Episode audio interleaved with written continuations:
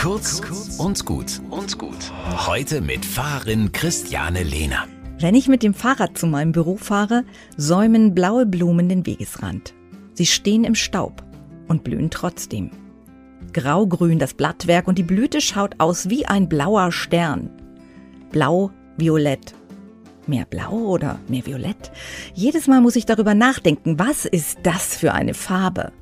Und während die Blüte am Wegesrand auf meine Bewunderung wartet, gönne ich ihr und mir diesen Moment und staune über diesen Farbton.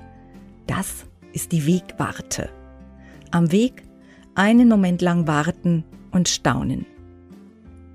Diesen Wegwarten-Moment des Staunens, wenn ich unterwegs bin, den nehme ich mir mit, den gönne ich mir.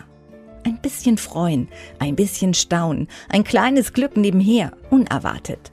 Auch nichts Weltbewegendes, aber ich stecke ihn ein, meinen Wegwarten-Augenblick.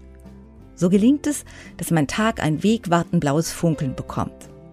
Ich will achtsam sein, aufmerksam, die Augen offen halten und langsam unterwegs sein, sonst verpasse ich das Beste am Wegesrand.